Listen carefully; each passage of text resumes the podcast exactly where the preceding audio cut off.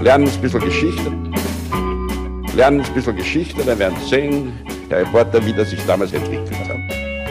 Wie das sich damals entwickelt hat.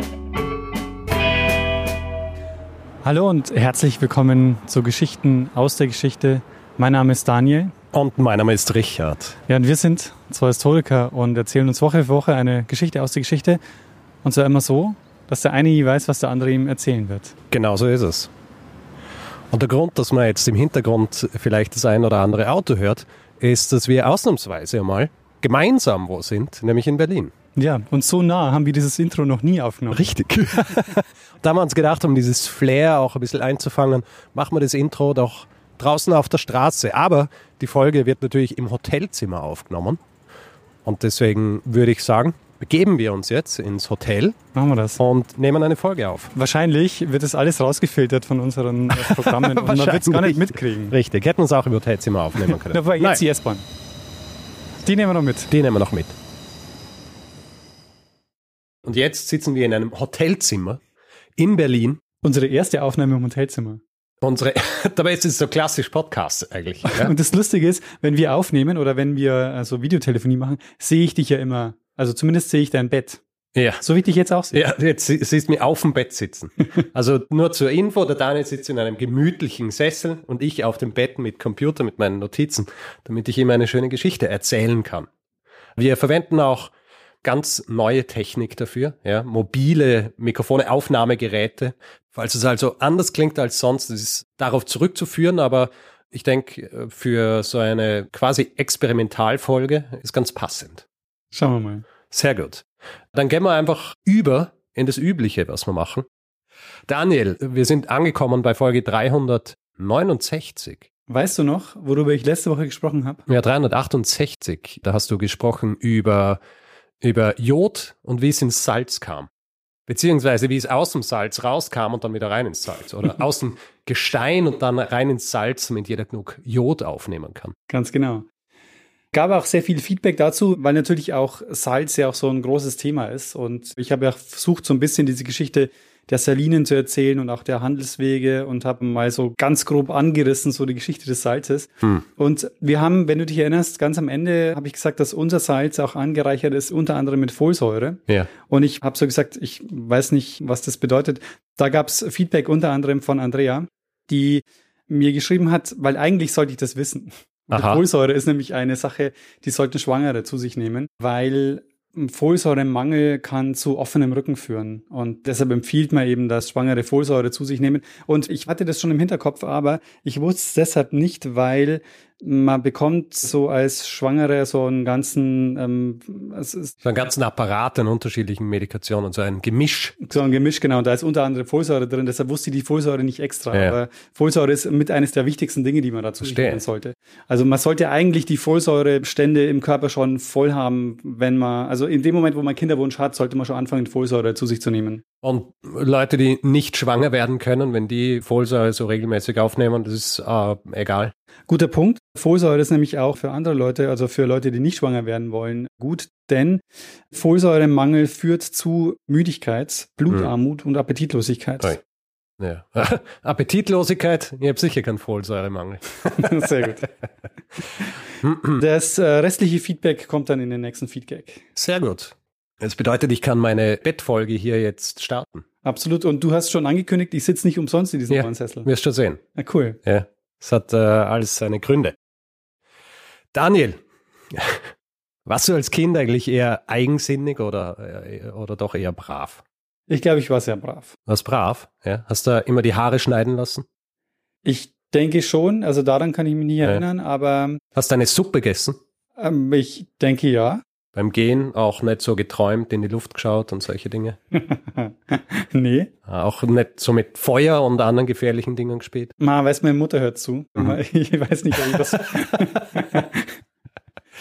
naja, Daniel, all diese Dinge, die ich jetzt aufgezählt habe, ja, wurde tausenden Kindern ab 1845 näher gebracht, ja, beziehungsweise die Notwendigkeit, diesen Gefahren zu entgehen, ihnen zu zeigen, was sie nicht machen sollen.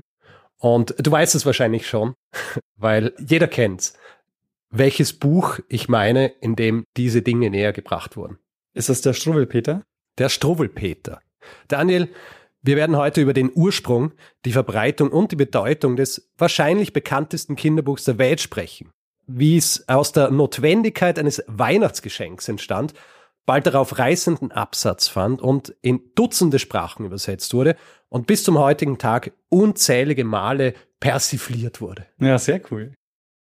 Die Ursprungsgeschichte, also die Genese dieses Klassikers ist mittlerweile schon ziemlich mythologisiert. Ja. Mhm. Sie geht folgendermaßen. Irgendwann im Jahr 1844 ist der Frankfurter Psychiater Heinrich Hoffmann auf der Suche nach einem Weihnachtsgeschenk für seinen Sohn Karl, drei Jahre alt. Es sollte ein Kinderbuch werden. Also macht er sich auf die Suche, zieht durch die Frankfurter Buchhandlungen, ist aber enttäuscht. Wie er später ausführen wird, Lange Erzählungen oder alberne Bildersammlungen, naturalistische Zeichnungen und simple Moral. Äh, das ist alles, was er findet und er ist nicht zufrieden damit. Also kehrt er eines Tages nach einer weiteren erfolglosen Suche heim. Jetzt hat er aber was im Gepäck. Und zwar ein leeres Heft. Er beginnt zu zeichnen und zu reimen, bis er schließlich die Urform dessen, was wir heute als den Struwwelpeter kennen, beisammen hat. Er nennt das Ganze allerdings zuerst einmal lustige Geschichten und drollige Bilder. Ja, das auch heute noch der Untertitel des Struwwelpeters ist. Weihnachten 1844 kommt, er hat das kleine Büchlein jetzt auch binden lassen und Karl, sein Sohn, scheint auch zufrieden zu sein. Noch ist keine Rede davon, das ganze Ding zu veröffentlichen, aber bald kommt so von mehreren Seiten der Rat, das Ganze doch irgendwie veröffentlichen zu lassen. Also einerseits von Gästen, von Verwandten, die kurz nach Weihnachten zu Ihnen kommen, die das Buch sehen und die dann sagen, und ich zitiere hier jetzt die Worte Hoffmanns, das musst du drucken lassen. Das darf der Junge nicht, wie zu erwarten ist, in ein paar Tagen zerreißen. es kommt auch aus einer anderen Richtung. Hoffmann war nämlich Mitglied der Demokratischen Gesellschaft Tutti Frutti. Hm. Ja, du denkst jetzt, hm, kenne ich eigentlich aus einer Show aus den 80er. Ja, ja, genau. Hat damit nichts zu tun. Ja, muss ich, muss ich gleich sagen. Wer war da? Hugo Erwin Balder. Hugo Egon Balder. Egon. Ja, ja genau. Das war gleich die ursprünglich italienisch, glaube ich, oder? Ich glaube, genau. Ja. Und war die erste Sendung im deutschen Fernsehen oder im Privatfernsehen, wo mehr nackte Haut zu sehen war als üblich. Ja, hat damit nichts zu tun. Ja, es ist eine Gruppe gewesen, wo sie sich einmal in der Woche getroffen haben, um sich mit Gedichten oder Kompositionen, manchmal auch Vorträgen gegenseitig zu unterhalten. Wie der Name schon vermuten lässt, hat auch jedes Mitglied dieser Gesellschaft einen eigenen Früchte- oder Gemüsenamen gehabt. Ja? Und Hoffmann trägt jetzt also als Frutto Zwiebel, das war sein Name, trägt als Fruttozwiebel der Gesellschaft bei einem Treffen am 18. Jänner 1845, also knapp drei Wochen nach Weihnachten, diese neuen Geschichten vor. Und zu diesem Zeitpunkt sind es die folgenden. Die Geschichte vom bösen Friedrich, die Geschichten von den schwarzen Buben, die Geschichte vom wilden Jäger, die Geschichte vom Suppenkasper, die Geschichte vom Daumenlutscher und der Struwwelpeter. Und seine Kumpanen dort in dieser Tutti-Frutti-Gesellschaft, die sind begeistert. Allen voran Frutto Spargel. Frutto Spargel war ein gewisser Zacharias Löwenthal. Und wie es der Zufall so wollte, hat Löwenthal erst sechs Monate vorher gemeinsam mit einem Geschäftspartner namens Josef Rütten einen Verlag gegründet, die Literarische Anstalt J. Rütten. Und Hoffmann, dem er sagt, lass das Ding doch veröffentlichen und zwar bei uns. Der verkauft ihm dieses Manuskript für 80 Gulden. Damit, wie er später sagen wird, war ich nachts 11 Uhr, fast ohne es zu wissen, was ich getan hatte, mit einem Male ein Jugendliterat geworden.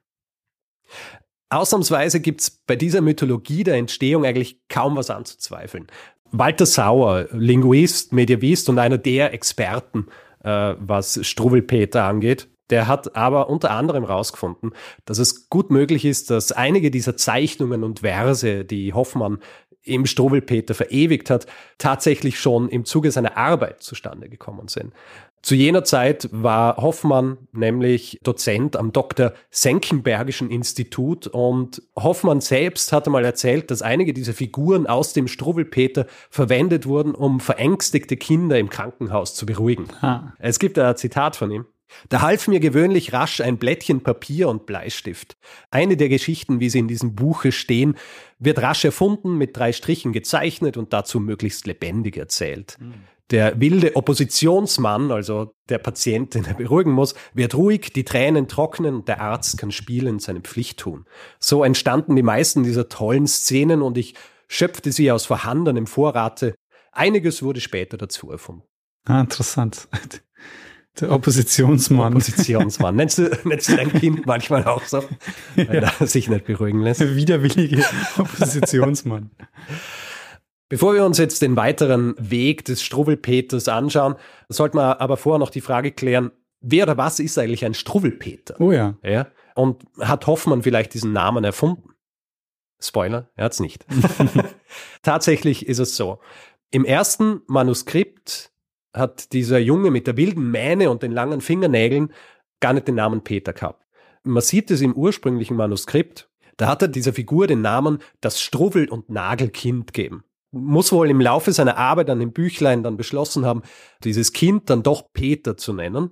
Im Manuskript sieht man nämlich, dass er das Nagelkind durchgestrichen hat und dann stattdessen Peter hingeschrieben hat und den Artikel von das auf der geändert hat. Mhm. Und dann wurde aus diesem Struwwel und Nagelkind dann eben der Struwwelpeter.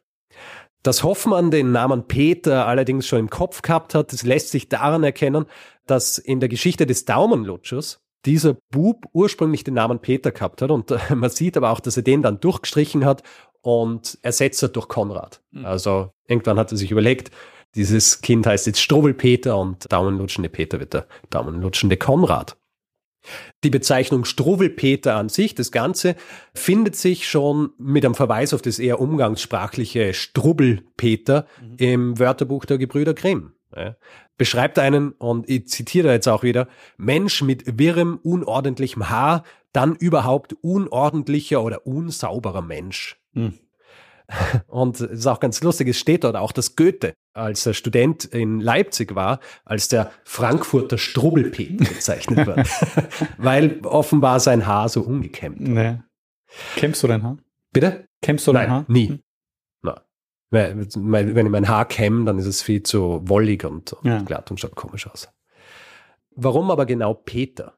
Äh, das lässt sich auch am besten anhand des Grimmschen Wörterbuchs erklären.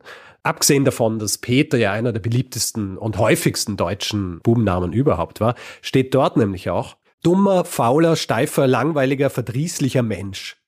Näher charakterisiert durch ein Adjektiv. Dummer, fauler, hölzerner, ungefälliger Peter und so weiter. Interessant, dass Peter da aber dann trotzdem so ein beliebter Name war, wenn er so negativ besetzt war. Ja. Ist ja wahrscheinlich, ich glaube, weil er eben so häufig war, steht es dann schon fast so was wie Kerl, ja, mhm, ja. oder Typ, ja, so ein Peter. Weil halt jeder Peter geheißen hat, oder so viele Peter, dann ist schnell mal jemand einfach ein Peter. Ja. Und dann wird es einfach so dazu ähm, gedichtet, dass die Peter halt äh, diese Eigenschaften haben muss ich jetzt dazu sagen, ich habe bisher noch keinen Peter kennengelernt, der diese Eigenschaften hat. Ja, also ich weiß nicht, woher Grimm das hat oder warum das tatsächlich so dann in der öffentlichen Wahrnehmung so verankert war. Dass diese Zuschreibungen, dass das welche sind, die vor allem eben über das Äußere hergeleitet werden, werden wir gleich noch hören, wenn ich auf die diversen Übersetzungen eingehe, die äh, in den Jahren nach der Veröffentlichung erschienen waren. Weil der Struwwelpeter nach seiner ersten Veröffentlichung wird wahrscheinlich über Nacht zu einem rasenden Erfolg. Anfangs wird das Buch noch unter einem Pseudonym veröffentlicht, und zwar Reimerich Kinderlieb. Es scheiden sich auch die Geister, beziehungsweise es gibt unterschiedliche Quellen, wie rasend dieser Erfolg tatsächlich war. Also Hoffmann selbst hat später, Jahre später, ich glaube sogar 20 Jahre später, behauptet in einem Artikel, ich glaube der Gartenlaube, dass die erste Auflage von 1500 Stück nach vier Wochen ausverkauft war. In einem Brief, den er aber nur einige Wochen nach der ersten Veröffentlichung verfasst hat, schreibt er von 3000. Und außerdem gab es eine Werbung für das Buch in einer Frankfurter Zeitung, ungefähr zwei Monate nach der ersten Veröffentlichung, wo noch Bücher der ersten Ausgabe angepriesen wurden. Welche dieser Versionen jetzt tatsächlich stimmt, ist aber hinfällig, weil das Buch wird Erfolge feiern wie kein anderes Kinderbuch davor. In den Folgejahren werden neu überarbeitete und erweiterte Versionen rausgebracht oder zusätzlich zu den vorhin genannten sechs Geschichten noch weitere dazukommen. Also du kennst den Struwwelpeter wahrscheinlich eh so gut wie alle wie alle Menschen, weil er so verbreitet ist. Das kommen dann noch ein paar andere Geschichten dazu, nämlich die gar traurige Geschichte mit dem Feuerzeug mhm. ja, über Paulinchen Dann die Geschichte über den Zappel-Philipp. Ja, Zappel-Philipp. Zappel-Philipp, ja. dann Hans Guck in die Luft, oh, ja. den ich ganz am Anfang in der Einleitung ja erwähnt habe. Und auch die vom fliegenden Robert, mhm. ja, der im Schirm so davon fliegt. Aber die sind so bekannt, dass ich ganz oft die Zuordnung gar nicht machen würde, ja, dass ja. sie aus dem Struwwelpeter ja, kommen, weil total. die einfach so allgegenwärtig sind. Vor allem der Zappel-Philipp. Ja. Außerdem in den späteren Ausgaben kommt dann auch der Struwwelpeter nicht nur aufs Cover, Mhm. sondern wird auch an die erste Stelle der Geschichten gestellt. Ja, also wenn du den aufschlägst, siehst du zuerst einmal den Struwwelpeter. Es werden auch bald Übersetzungen in den diversesten Sprachen rausgebracht. Der berühmteste Übersetzer in die englische Sprache übrigens ist jener Mann, den du zu Beginn der letzten Folge erwähnt hast. Mark Twain. Richtig. Mark Twain übersetzt den Struwwelpeter. Ich werde nachher noch ein bisschen was über die Eigenheiten der diversen Übersetzungen erzählen. Aber was den Erfolg zumindest der deutschsprachigen Ausgabe angeht, 1925, als das Copyright ausläuft, also ab jenem Zeitpunkt, als Bilder und Texte auch von allen veröffentlicht werden haben können, erscheint der Struwwelpeter im mittlerweile Rütten und Löning genannten Verlag bereits in der 539. Auflage. Was, die 500. Auflage? 539. Auflage. Nicht schlecht. Warum war das Buch jetzt so erfolgreich? Ja. ja. Die Gründe dafür sind vielfältig, auf ein paar werde ich eingehen und zwei der wichtigsten Gründe nenne ich aber gleich. Der erste ist technischer Natur, ja, auch, wie soll ich sagen, hat was mit der Industrialisierung zu tun, weil über die Industrialisierung war es vor allem dann so im 18. Jahrhundert einfacher beziehungsweise günstiger Bücher zu produzieren. Ja, also die teure Handkolorierung, die wurde in jener Zeit ersetzt durch die Lithografie. Ja, und mit der Lithografie wurde auch der Struwwelpeter produziert. Damit einher geht dann auch ein literatursoziologischer Wandel gegen Ende des 18. Jahrhunderts, der vor allem Frauen und Kinder zu einem neuen Publikum macht. Kinderbücher als eigene Gattung sind jetzt auch in der Gesellschaft angekommen. Wir sehen das ja auch daran, dass Hoffmann tatsächlich rausging auf der Suche nach Kinderbüchern Anfang des 19. Jahrhunderts, aber offenbar war der Markt noch nicht so gut, dass er das perfekte Kinderbuch gefunden hat. Ja. Das kommt daher, dass die bürgerlichen Frauen in jener Zeit mehr Freizeit gehabt haben und außerdem, dass die Kindheit als eigenständiger Lebensabschnitt wahrgenommen Mhm, wurde. mhm, ja. Das heißt, es gab jetzt tatsächlich eine Notwendigkeit für Kinderbücher. Der Grund, weshalb der Struwwelpeter aber so einen Erfolg hat, liegt wohl vor allem darin, dass diese unterschiedlichen Geschichten einfach Verhaltensweisen von Kindern beschreiben, die es damals schon gegeben hat und die es über die Jahrzehnte bis heute eigentlich gibt. Allen voran der Struwwelpeter, ja, der stellt so diesen Oppositionsgeist dar. Das ist so diese Trotzphase ab drei Jahren und bei vielen zieht sich das ja bis in die Pubertät. Bei manchen hört es auf und äh, bei vielen kommt es dann auch in der Pubertät wieder. Also es steht das da. Der Suppenkasper zum Beispiel, ja, ein, ein Junge, der nicht essen will, was auf den Tisch kommt. Also spezielle Vorlieben, Abneigungen, was diverse Lebensmittel angeht, kennen wahrscheinlich alle Eltern. Und wie soll ich sagen, resonated mit ihnen, wenn sie es dann in so einem Buch lesen. Die weiteren Geschichten behandeln ja auch ganz ähnliche Dinge. Also so zum Beispiel die Faszination, die gefährliche Dinge auf kleine Kinder ausübt. Ja, oder Dinge, die sie eigentlich nicht angreifen dürfen. Da sind wir wieder bei Paulinchen mit dem, mit dem Feuerzeug. Oder mhm. kindliche Aggressionen beim bitterbösen Friedrich zum Beispiel. Aber auch die Reaktion von Kindern auf die, die anders ausschauen, ja, wie es in der Geschichte des schwarzen Buben vorkommt, die vor allem vor dem Hintergrund des Rassismus und Kolonialismus des 19. Jahrhunderts betrachtet werden muss, ist nicht nur für Kinder, sondern eigentlich auch, was das Erwachsene anspricht. Und damit wären wir eigentlich auch schon beim springenden Punkt, was den Erfolg dieses Buchs angeht. Weil ich glaube, es ist nicht vermessen zu behaupten, dass der Struwwelpeter vor allem deshalb so erfolgreich war, weil er nicht nur das augenscheinliche Publikum, also Kinder angesprochen hat, sondern vor allem auch die Eltern, also Erwachsene. Und Jetzt ist es natürlich so, Struwwelpeter hat in den über 150 Jahren seiner Existenz einen riesigen Apparat an Forschungsliteratur produziert. Ja. Von Interpretationen, die vor allem im 20. Jahrhundert Fuß gefasst haben, wo die Geschichten eher so als Aufarbeitung bzw. Verarbeitung der eigenen Traumata des Schöpfers selbst, also Hoffmann, betrachtet worden sind, bis hin zur Darstellung des Struwwelpeters als wichtigstes Beispiel einer schwarzen Pädagogik, ja, also wo, wo mit dem Holzhammer versucht wird, Kindern einzutrichtern, was falsches Verhalten ist. Mhm.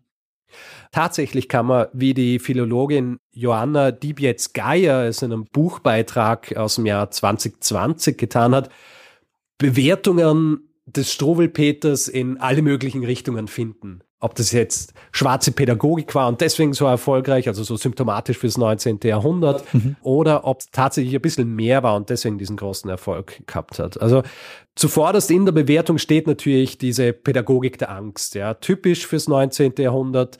Sie zitiert hier auch einen Forscher, der von der germanischen Perversion, dem Trübsinn und der Folter schreibt, der dieser fest geschrieben ist in diesem Werk.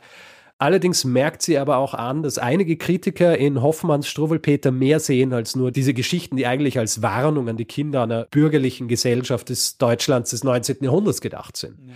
Sie erwähnt zum Beispiel John Daniel Stahl oder Stahl, der im Jahr 2006 eine umfangreiche Analyse des Struwwelpeters veröffentlicht hat, in der er schreibt, dass eben neben dem augenscheinlichen Inhalt, diesen abschreckenden Beispielen und diesen Anweisungen, wie sich ein Kind richtig zu verhalten hat, das Buch auch voller Humor und Extravaganz und auch Pragmatismus sei. Mhm. Ein Zitat aus dieser Analyse. There is an undercurrent of anarchic energy running through this work that is not entirely contained by the moralistic frame. Also auf Deutsch, es gibt so diesen Unterton anarchischer Energie, der durch dieses Werk fließt, der nicht vollständig durch den moralistischen Rahmen begrenzt wird. Und bei der Bewertung dürfen wir natürlich auch nicht so diesen historischen Kontext aus den Augen verlieren, weil wenn du dir nämlich die Geschichten genau anschaust, dann erkennst du, dass zwar die Konsequenzen dieses Fehlverhaltens der diversen Kinder oder Charaktere sehr drastisch dargestellt wird, es aber vom Erzähler keinen zusätzlichen Tadel gibt. Mhm. Ja? Zum Beispiel ein Satz wie, und das passiert Kindern, die ihre Suppe nicht essen. So und die Moral von der Geschichte? Ja, genau. Und es wird auch nicht darauf eingegangen, dass die Kinder dann nicht Reue zeigen für ihr Verhalten, ja, oder sogar Besserung versprechen oder sowas. Das wird alles ausgeklammert. Das bedeutet, dass viele, die zu jener Zeit diese Bücher gelesen haben, das vor allem deshalb gern gemacht haben, weil diese Didaktik, die sie zu jener Zeit gewöhnt waren, die war hier absent. Ja, die hat es einfach nicht gegeben. Stattdessen was, wo sie sich eher an dieser teils subversiven Art der Illustration erfreuen haben können. Die Bilder, die von Hoffmann gezeichnet sind und die ja sehr, sehr ausdrucksstark sind und außergewöhnlich waren für die Zeit. Im 20. Jahrhundert ist dann gerade umgekehrt. Ja, da wird natürlich gezeigt, ja, das ist ja sehr didaktisch hier, weil hier wird versucht, mit diesen Negativbeispielen den Kindern einzutrichtern, was falsch und äh, was richtig ist.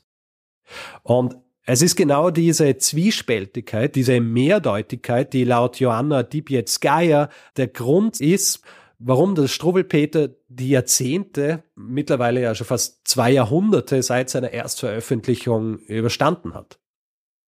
Es ist eine Mehrdeutigkeit, die allerdings im Zuge der Dutzenden Übersetzungen öfter mal verloren gegangen ist oder zumindest dahingehend manipuliert worden ist, um an die jeweiligen kulturellen Rahmenbedingungen angepasst zu werden. Ich habe ja Mark Twain erwähnt, mhm. wo das wie bei vielen anderen Übersetzungen schon im Titel sichtbar wird. Hier wird der Struwelpeter nämlich vom strubelhaarigen Kind zum schlampigen Kind, in dem Mark Twain das Buch Slovenly Peter nennt. Und Slovenly ist halt so schlampig. Das heißt, vom Äußeren wird dann gleich auf das, das Innere geschlossen. Die schwedische Übersetzung, die heißt Pelle Snusk, äh, von der Kurzform für Pelle Jöns, was Clown aber auch Hanswurst bedeutet. Mhm. Ja. Der gesamte Titel bedeutet dann so viel wie schmutziger Clown. Und hier wird auch dann auf ein schmutziges Kind geschlossen, obwohl die Art und Weise, wie der Struwwelpeter vor allem in späteren Ausgaben dargestellt wird, eigentlich gar nicht schmutzig ist. Er hat strubbelige Haare, hat lange Fingernägel, aber die Kleidung ist sehr ordentlich. So schön gebügeltes Hemd und weißer Kragen und so weiter. In der finnischen Übersetzung zum Beispiel, da kommt nicht einmal mehr das äußere Bild zum Einsatz, sondern nur noch das, was man dem Kind an inneren Qualitäten zuschreibt. Die heißt Jöre Jukka. Jukka ist ein sehr populärer finnischer junger Name, also vergleichbar eigentlich mit Peter. Nur dieses Jöre, das bedeutet mürrisch, schweigsam, unfreundlich. Ja? Und äh, wird einfach automatisch darauf geschlossen, dass dieses Kind so ist, weil es mhm. so ausschaut.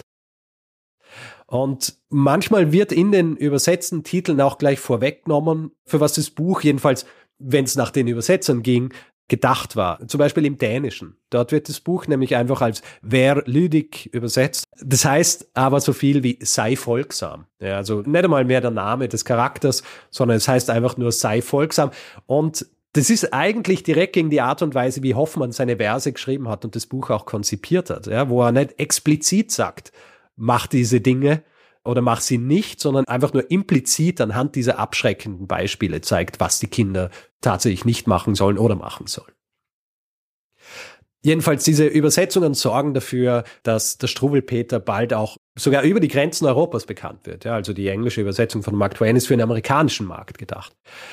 Was ich aber vorhin angesprochen habe, die Tatsache, dass das Buch mindestens genauso für Erwachsene wie auch für Kinder geschrieben wurde, zeigt sich auch darin, dass bald etliche satirische und parodisierende Versionen veröffentlicht werden.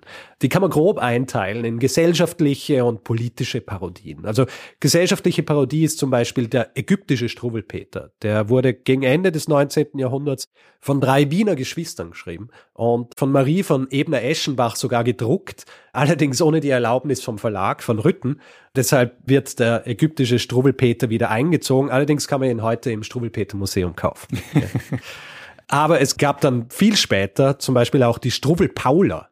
Ja, hast du von der Struwwelpauler schon mal gehört? nee, nie gehört. Struwwelpauler, die, die U-Bahn surft, ja, ist ein Punk und fährt mit Sprühdose durchs Land. Ja. okay. Ich zitiere mal aus dem Buch. Sieh einmal, sie surft schon wieder, Struwwelpaula reckt die Glieder. Oh, es macht schon Mühen, will sie fleißig sprühen. Mit der Dose in der Hand zieht sie durch das ganze Land. Frische Farbe braucht die Wand. Das ist aber aus den 80ern, oder? Äh, ich glaube, ja.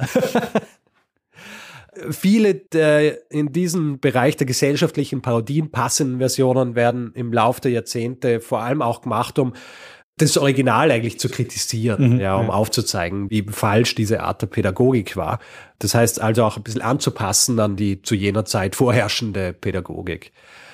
Politische Parodien sind allerdings weit zahlreicher als diese gesellschaftlichen, weil sie natürlich im Lauf der Jahrzehnte auf so viele unterschiedliche Dinge von allen möglichen Seiten angewandt werden können, von allen möglichen Seiten des politischen Spektrums, wenn man so will. Also sogar schon im Jahr 1848, also erst drei Jahre nach der ersten Veröffentlichung, gibt's einen Struwelpeter, der als Revolutionär auftritt. Ja, 1848 ist ja das große Revolutionsjahr. 1903 kommt der neue Reichstagsstruwelpeter raus. 1903 war die Sozialdemokratische Partei, also die SPD, die stärkste Partei im Parlament und der Autor dieses Struwelpeters, Anton Noder, der unter dem Pseudonym A. Denora schreibt, nimmt zum Beispiel den Suppenkasper mit seinem Nein, meine Suppe esse ich nicht und so weiter her und macht daraus, lasst sie nicht herein, wir brauchen keine Sozi, nein. Und auch 1914, kurz nach Beginn des Ersten Weltkriegs, erscheint eine neue Parodie, diesmal allerdings in England unter dem Titel Swollen-Headed William die als antideutsche Parodie auf Wilhelm II. gedacht, mhm. ja, den, den Kaiser. Und man sieht ihn in Militäruniform und sein Kopf ist tatsächlich aufgeblasen wie ein Ballon. Und damit wird eben vor allem auf äh, Kaiser Wilhelms Vorstellung seiner Herrscheraufgabe eingegangen, ja, auf seine Vorliebe für Prunk und militärische Paraden und diese daraus resultierende Überschätzung des Soldatentums in der deutschen Gesellschaft. Und Anfang der 30er kommt eine neue Parodie aus England, diesmal von Hubert Wolf unter dem Pseudonym Eustros, also Stechfliege, wo die Zeichen des Faschismus in Deutschland aufgezeigt werden. Etwas direkter wird es dann im Jahr 1941, als der Zweite Weltkrieg ja schon seit zwei Jahren im Gange ist, mit Struwel Hitler. A Nazi Storybook bei Dr. Schrecklichkeit. ja, geschrieben von Robert und Philip Spence. Mhm. Und unterstützt wird diese Version vom damaligen Londoner Zeitungskonzern Daily Sketch. Und diese Parodie wird in hohen Auflagen gedruckt und wird direkt an die Bevölkerung verteilt, vor allem aber auch an die Soldaten. Mhm. Also es ist einfach Propaganda, die hier produziert wird. Auf dem Titel beziehungsweise auf dem Cover ist äh, Karikatur Hitlers auf dem Sockel zu sehen, wie man es eben kennt vom Struwelpeter. Er ist so in Uniform und hat wirres Haar, die Mundwinkel sind nach unten gezogen und statt der langen Nägel spritzt Blut aus seinen Fingern. Hm. Und als Inschrift auf dem Sockel steht Just look at him, there he stands, with his nasty hair and hands, See the horrid blood drops drip from each dirty fingertip. And the Sloven, I declare, never once has combed his hair. Pie crust never could be brittler than the word of Adolf Hitler. Also, schau ihn an, wie er da steht mit seinem grausigen Haar und seinen Händen und wie das Blut von seinen Fingerspitzen tropft. Und der schlampige, Slowen ist hier wieder, wie die ursprüngliche Übersetzung, dieser schlampige, sage ich jetzt aus, hat in seinem Leben noch nie sein Haar gekämmt. Ja. Und die Kruste seines Kuchens könnte nicht brüchiger sein als das Wort von Adolf Hitler. Ja. In den weiteren Jahrzehnten soll es dann noch einige politische Parodien geben. Vor allem auch während der Zeit der Studentenbewegungen in Deutschland. Also es gibt eine, die heißt Struwelpeter neu frisiert. Und Protagonist ist hier ein karikierter Rainer Langhans ah. ja, von der Kommune 1. Und die Sockelinschriften möchte ich dir nicht vorenthalten. Bitte. Seht einmal, da steht er, pfui, der Struwelpeter, mag nicht stumm parieren, wagt zu diskutieren. Nationales Ideal, Bürstenschnitt und Kapital, das zieht in den Schmutz eher Garsker Revoluzer. Wie schaut's heute mit dem Struwelpeter aus? Es gibt ihn heute noch zu kaufen. Der eigentliche Verlag, der eben später in Rütten und Löning umbenannt worden ist, Zacharias Löwenthal, der Hoffmann dazu gebracht hat, den Struwelpeter zu veröffentlichen, der nennt sich nämlich später um zu Karl Friedrich Löning und darf dann auch im Namen erscheinen. Hat es nämlich vorher nicht dürfen, weil er Jude war. Ah, okay. Dieser Verlag veröffentlicht später vor allem auch Bücher linker Autorinnen und Autoren und ist heute Teil des Aufbauverlags. Mhm. Seit 1925, also seit es kein Copyright mehr auf den Struwelpeter gibt, ist es von allen möglichen unterschiedlichen Verlagen veröffentlicht worden. Wir sind ja in Berlin ja, und ich habe mich hier auf die Suche gemacht, am Kudamm, nach dem Struwelpeter, äh, ob ich einen finden kann. Und äh, im zweiten Buchladen habe ich ihn schon gefunden. Ja. Diese Ausgabe ist von Esslinger, ist aber nach der Frankfurter Originalausgabe. Also es gab ja immer wieder neue Versionen, wo auch von Hoffmann selbst die Zeichnungen angepasst wurden. Und diese Version ist, glaube ich, auch die, die ich kenne, die noch so ein bisschen, wie soll ich sagen, ein bisschen heftiger ist in der mhm. Darstellung mhm. als die späteren. Also welchem Jahr ist das, was du jetzt gekauft hast? Es steht drauf, Frankfurter Originalausgabe ist natürlich nicht die ganz erste, weil es sind alle Geschichten drin. Das, das ich jetzt gekauft habe, ist aus dem Jahr 2021 und es ist die 21. Auflage dieser Ausgabe. Alles klar, ja. Also da gibt's auch schon genug Auflagen. Und es gibt auch neue Parodien ja, zum Struwelpeter und damit wären wir schon bei meinem Hinweisgeber für die heutige Folge. Ich habe das Thema schon am Schirm gehabt, irgendwie gedacht, vielleicht einmal was über Struwelpeter zu machen. Dieser Hinweisgeber war allerdings der Impetus, die Folge genau jetzt zu machen, und zwar während wir gemeinsam in Berlin sind. Es ist nämlich so, Johannes hat nämlich gemeinsam mit seinem Bruder Niklas eine neue Parodie geschrieben und sie heißt Die Abrechnung. Und er hat an meine Adresse zwei Ausgaben geschickt. Eine für mich und eine für dich. Und er hat gemeint, sollte ich jemals eine Folge über den Struwelpeter machen, dann kann ich danach ja dir diese Ausgabe zuschicken. Ja, und dann habe ich mir gedacht, wenn wir jetzt ja gemeinsam hier sind, dann ist es das Beste, ich mache die Folge hier, weil dann kann ich dir diese Ausgabe gleich geben. Und wenn du diese Schublade hier öffnest, Na, sehr vor cool. der du sitzt, schon vorbereitet. Schon vorbereitet. Ist sogar mit persönlicher Widmung für dich. Die Abrechnung. Die Abrechnung. Okay, also Struwelpeter muss man vielleicht noch dazu sagen, hat auch zwei lange Fingernägel. Ja. Äh, der jeweils der Mittelfinger. Richtig. Genau. Also Johannes und Niklas, die Gebrüder Kitzler und illustriert ist das Ganze von Christina Meckelburg. Und ja, die äh, sind schuld daran, dass ich jetzt diese Folge über den Struwelpeter gemacht habe und es hätte so gut nur in diesem Setting passieren können. Fantastisch, Richard. Sehr, sehr schön.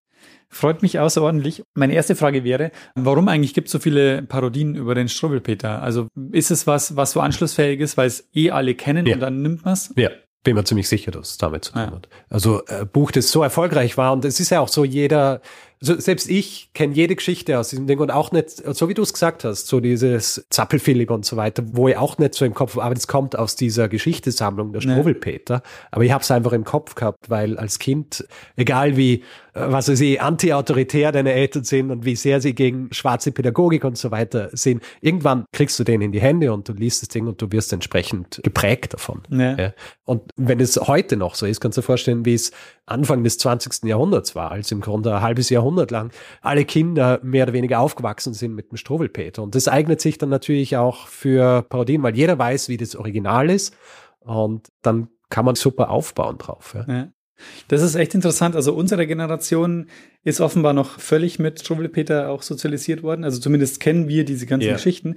Ich bin mal gespannt, wie das jetzt ist. Also ich meine, ich bin ja jetzt ab und zu auch mal so in den Buchhandlungen, so in diesen Kleinkindabteilungen. Yeah. Mir ist er jetzt, glaube ich, nicht untergekommen. Also ich bin in eine Buchhandlung gegangen und habe gefragt, ob sie ihn haben. Und ja. dann hat er gemeint, ah ja, ist zwar ein Klassiker, aber er weiß nicht so. Dann hat er nachgeschaut und hat gesagt, ja, in einer anderen Buchhandlung ja. gäbe es es. Und da bin ich dort hingegangen und habe gesagt, er hätte gerne einen Struwwelpin. Und sie so, ah, wir haben mal so einen. habe ich gesagt, ja, der Kollege hat einen. Dann haben sie lang gesucht und ja. haben ihn irgendwann gefunden. Interessant. Ich meine, es ist schon außergewöhnlich, wenn du dir vorstellst, das Buch ist 1845 das erste Mal rausgekommen mhm. und wird heute noch verkauft. Ja. Und teilweise eben auch so in der Originalausgabe. Ja, interessant. Also es ist halt relativ zeitlos. Man kann natürlich sagen, was man will über die Art und Weise, wie hier versucht wird, Kindern näher zu bringen, dass sie gewisse Dinge nicht machen können. Naja. Aber dieser Grund, warum so erfolgreich worden ist, liegt halt, glaube ich, wirklich so darin, dass das alles Dinge sind, die Kinder einfach immer machen. Ja. Ja, es ist eigentlich ein Buch für Erwachsene und gar nicht für Kinder, oder? Also ich meine, ja. haben es die Erwachsenen gekauft, um die Kinder zu unterhalten oder um die Kinder zu belehren? Viele Erwachsene haben es wahrscheinlich gekauft, um sich zu unterhalten. ja, sich zu unterhalten und die Kinder zu belehren. Ja, und ich meine, du bist Vater, du weißt es wahrscheinlich besser, wie man versucht, Kindern solche Dinge heutzutage irgendwie näher zu bringen, dass man es nicht macht. Also dieses Abschreckende ist ja natürlich, das kann Traumata auslösen und all solche Dinge. Ja. ja, ähm, ja. Ich, meine, ich muss sagen, die Art und Weise, wie zum Beispiel dem Daumenlutscher dann die Daumen abgeschnitten werden, ja, mit dieser riesigen Schere. Ich habe das immer, also es war nie so, dass ich immer gedacht habe, ich kann nicht Daumen lutschen, weil mir werden die Daumen abgeschnitten. Aber es ist schon was, was sie so das Bild, das ja. hat sich schon eingeprägt. Ja. Weil es halt auch so außergewöhnlich war, weil das auch nichts ist, was du sonst irgendwie so vermittelt kriegst ja, in dieser Art und Weise. Ja. Das ist auch beim Zappe Philipp so. Dann habe ich auch sehr, also dieses Bild von diesem Stuhl, der so kippt, das habe ich auch total. Ja, ja. Das ist einfach. Dann zieht er die, äh, dann äh, zieht er so das Tisch, genau, genau. Tischtuch runter. Das, das hat sich echt so eingebrannt, ja. Interessant. Aber gibt es denn vielleicht auch eine Auflage oder eine, eine, aktuelle Version, wo man versucht, das auf einer aktuellen pädagogischen hat's, Linie zu ja, machen? Ja, hat es einige gegeben, wo eben auch versucht wird. Also ich habe die jetzt sicher nicht aufgezählt, aber du, ich meine, weil ich es vorhin erwähnt habe, dieser riesige Apparat. Also es gibt ja. die die Philologin, die ich vorhin erwähnt habe, die zitiert hier auch einen anderen Forscher, der spricht von The Struwelpeter Research Industry. Ja, also es gibt wahnsinnig viel, das ja. über den Struwelpeter, wahrscheinlich, weil man halt auch so viel rein interpretieren kann, was wahrscheinlich auch damit zusammenhängt, dass es ja nicht viel ist, was auf diesen Seiten ist. Ja, ja du hast diese Zeichnungen, manche Geschichten sind nur eine Seite lang. Du hast drei Bilder. Ich glaube, der Suppenkasper, das sind drei Bilder, mehr oder weniger. Oder vier vielleicht, ja. ja. Wo er zuerst auch dieses feiste Kind ist und dann wird er immer dünner und dann ist er tot. Und was natürlich schon noch dazu kommt, ist ja auch, dass der Strubbelpeter, der am Cover ist, der ist ja auch so ikonisch. Also ich meine, der ist einfach, den erkennt man einfach total interessant. Ja, warte, jetzt mache ich hier auch noch meine Schublade auf, weil hier habe ich, das ist Oh ja, genau, ja. ja. Das ist echt ich glaube, den Strubbelpeter, den man heutzutage kennt, der ist noch ein bisschen cleaner als der, den man hier sieht. Allerdings die Bilder mit dem Daumenlutscher, das sind die, die ich kenne. Die wirken mhm. nämlich wirklich sehr mhm. Dynamisch auch in der Art und Weise, wie dieser Schneider dann mit seinen Riesenscheren da steht und so weiter. Genau, weil die modernere Variante von dem ist dann, da hat er, glaube ich, auch so die Haare, die hängen dann auch so ein bisschen weiter nach unten. Und alles ein bisschen symmetrischer, mhm. glaube ich auch, und ein bisschen cleaner, das Ganze. Die Haare wirken auch ein bisschen dichter genau, und ja. dunkler. Ja. Lustige Geschichten und trollige Bilder. trollige Bilder ist sehr trollig. Ja, so echt. Äh, auch das, ich meine, hier diese Geschichte mit dem Feuerzeug. Ja. Oh Mann, hey die weinenden Katzen dann um den Aschehaufen. Eben diese Bilder sind auch die gewesen, die so diesen, ähm, das, was ich vorhin erwähnt habe, was der Forscher gemeint hat, so mit diesem subversiven und auch so anarchische und dieser Humor, der drin steckt, ja. Weil für ein rein moralisierendes Buch zu jener Zeit ist es einfach von den Zeichnungen her zu, zu extravagant, ja, zu mhm. außergewöhnlich. Ich habe auch gelesen, dass im ursprünglichen Manuskript zum Beispiel die Geschichte, wo das Kind vom Hund gebissen wird, mhm. da hat Hoffmann ursprünglich mehr Blut spritzen lassen und in seinem Manuskript hat er es aber wieder weggekratzt, ja, mhm. weil er offenbar gemerkt hat, okay, es ist wahrscheinlich ein bisschen zu viel für seinen dreijährigen Sohn. es ist echt, ach, oder das Suppenkasper, also wenn man diese Bilder sieht, das ist echt, Oder hier der, der Daumenlutscher. Als die Mutter kommt nach Haus, sieht der Konrad traurig aus. Ohne Daumen steht er dort. Die sind alle beide fort. Aber schau, auch hier wieder nicht die Mutter, die kommt und sagt, schau, es ist genau das eingetreten, was ich dir gesagt ja, habe. Und ja. auch der Konrad nicht, der hier jetzt steht und sagt, so, ah, äh, es tut mir so leid oder sonst wie, oder können wir vielleicht meine Daumen wieder annähen oder solche Dinge. Sondern es ist einfach das Ende der Geschichte. So steht er jetzt traurig alleine da. Ja.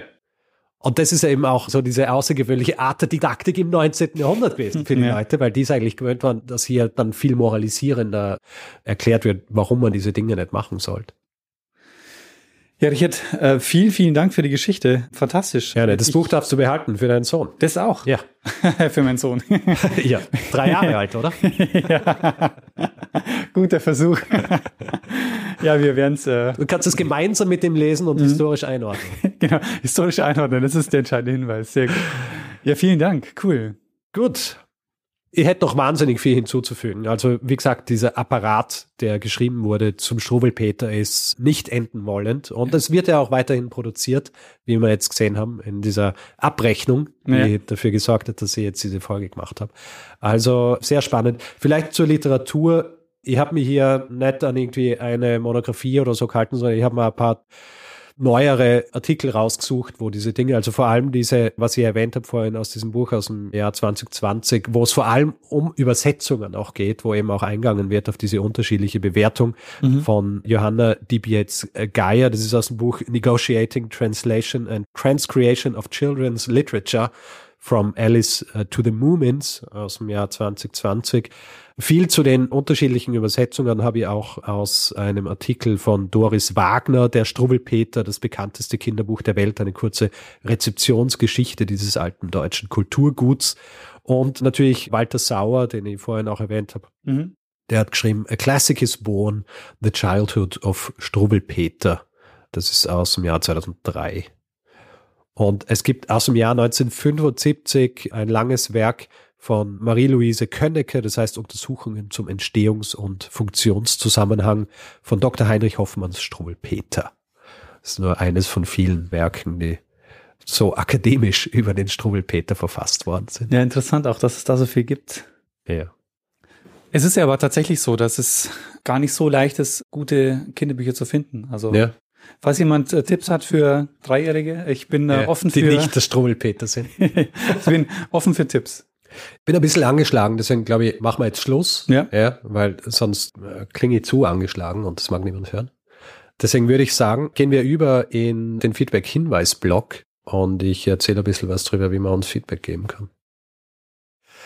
Wer uns Feedback geben will, kann das per E-Mail machen, feedback at geschichte.fm kann uns auf unserer Website was schreiben. Äh, da kann man unter jeder Folge kommentieren. Alle unterschiedlichen Plattformen, die es gibt, da sind wir auch vertreten. Äh, Twitter, Instagram und Facebook heißen dort Geschichte FM.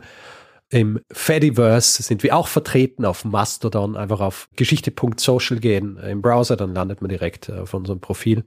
Und wer uns reviewen will, Sterne vergeben und all solche Dinge, kann das zum Beispiel auf Apple Podcasts machen oder auf panoptikum.io oder grundsätzlich überall, wo man Podcasts bewerten kann. Unter geschichte.shop gibt's Merchandise zu kaufen. Das heißt, da gibt's T-Shirts, Hoodies, äh, Tassen Wer diesen Podcast lieber werbefrei gehört hätte, hat zwei Möglichkeiten. Die eine ist via Apple Podcasts, da gibt's den Kanal Geschichte Plus. Und es gibt bei Steady die Möglichkeit, sich einen Feed zu kaufen für vier Euro im Monat. Da bekommt ihr dann auch jeden Mittwochvormittag die Folge in euren Podcatcher geliefert und zwar ohne Werbung. Alle Infos dazu findet ihr unter geschichte.fm slash steady. Namen von Unterstützerinnen und Unterstützern gibt's heute keine, weil ich die Liste nicht dabei habe. Jetzt hat man in einem Hotelzimmer sitzen ja. irgendwo und dein Computer nicht einmal hier Genau. Ist. Also vielen Dank an alle, die uns unterstützen und unterstützt haben. Ab nächste Woche geht's weiter mit, mit Danksagungen. Sehr gut. Ja, dann würde ich sagen, machen wir das, was wir immer machen am Ende einer Folge. Geben wir dem einen das letzte Wort, der es immer hat. Nämlich Bruno Kreisky.